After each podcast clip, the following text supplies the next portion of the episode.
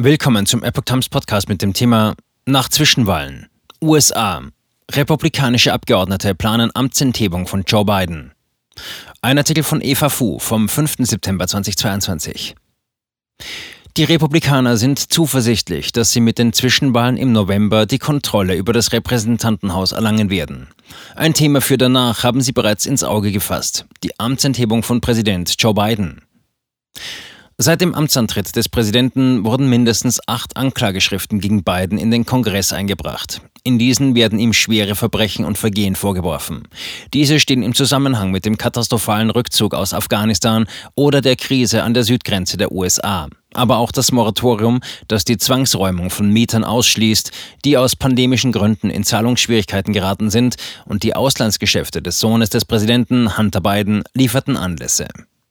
Diese größtenteils symbolischen Entschließungen haben mit der knappen Mehrheit der Demokraten im Repräsentantenhaus kaum eine Chance durchzukommen.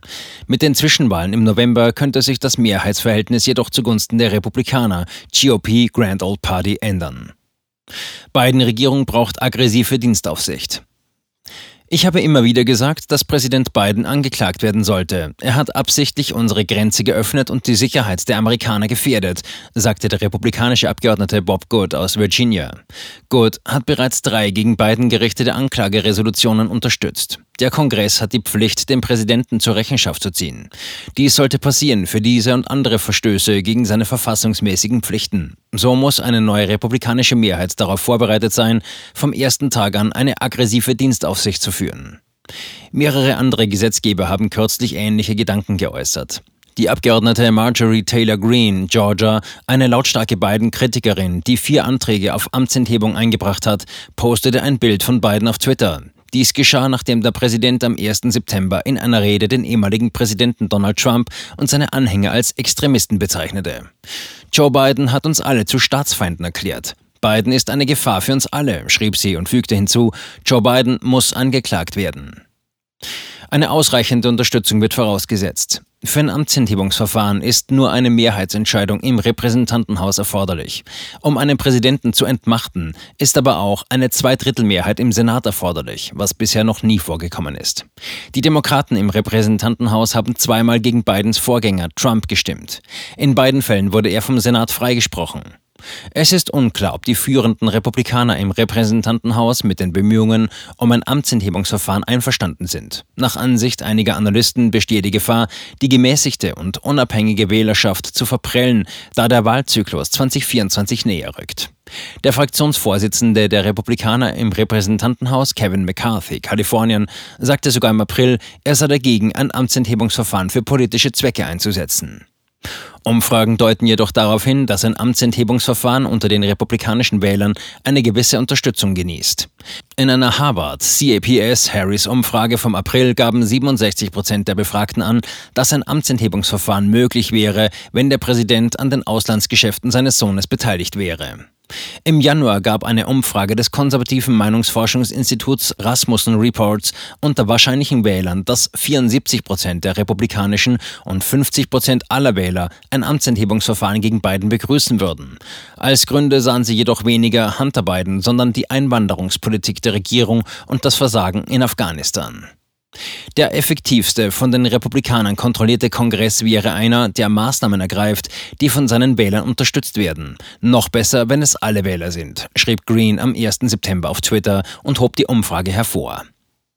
Weitere Führungspersonen im Fadenkreuz.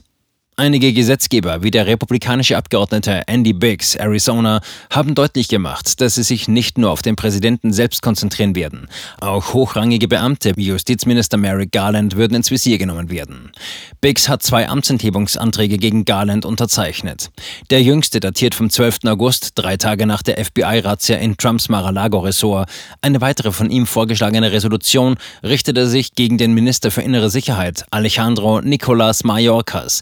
Sie bezog sich auf dessen Vorgehen in Bezug auf Grenzsicherheit und Einwanderung.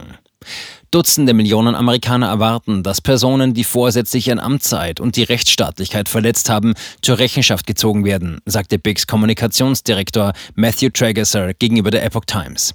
Er fügte hinzu, dass der Kongressabgeordnete nichts unversucht lassen werde, um sie zur Rechenschaft zu ziehen. Biden-Regierung zur Rechenschaft ziehen.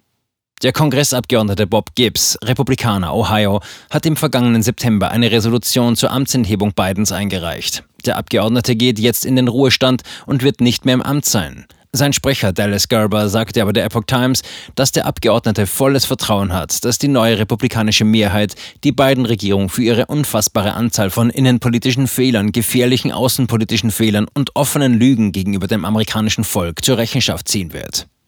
Der Abgeordnete Bill Posey, Florida, führte im April dieses Jahres die Forderung nach einem Amtsenthebungsverfahren gegen Biden an.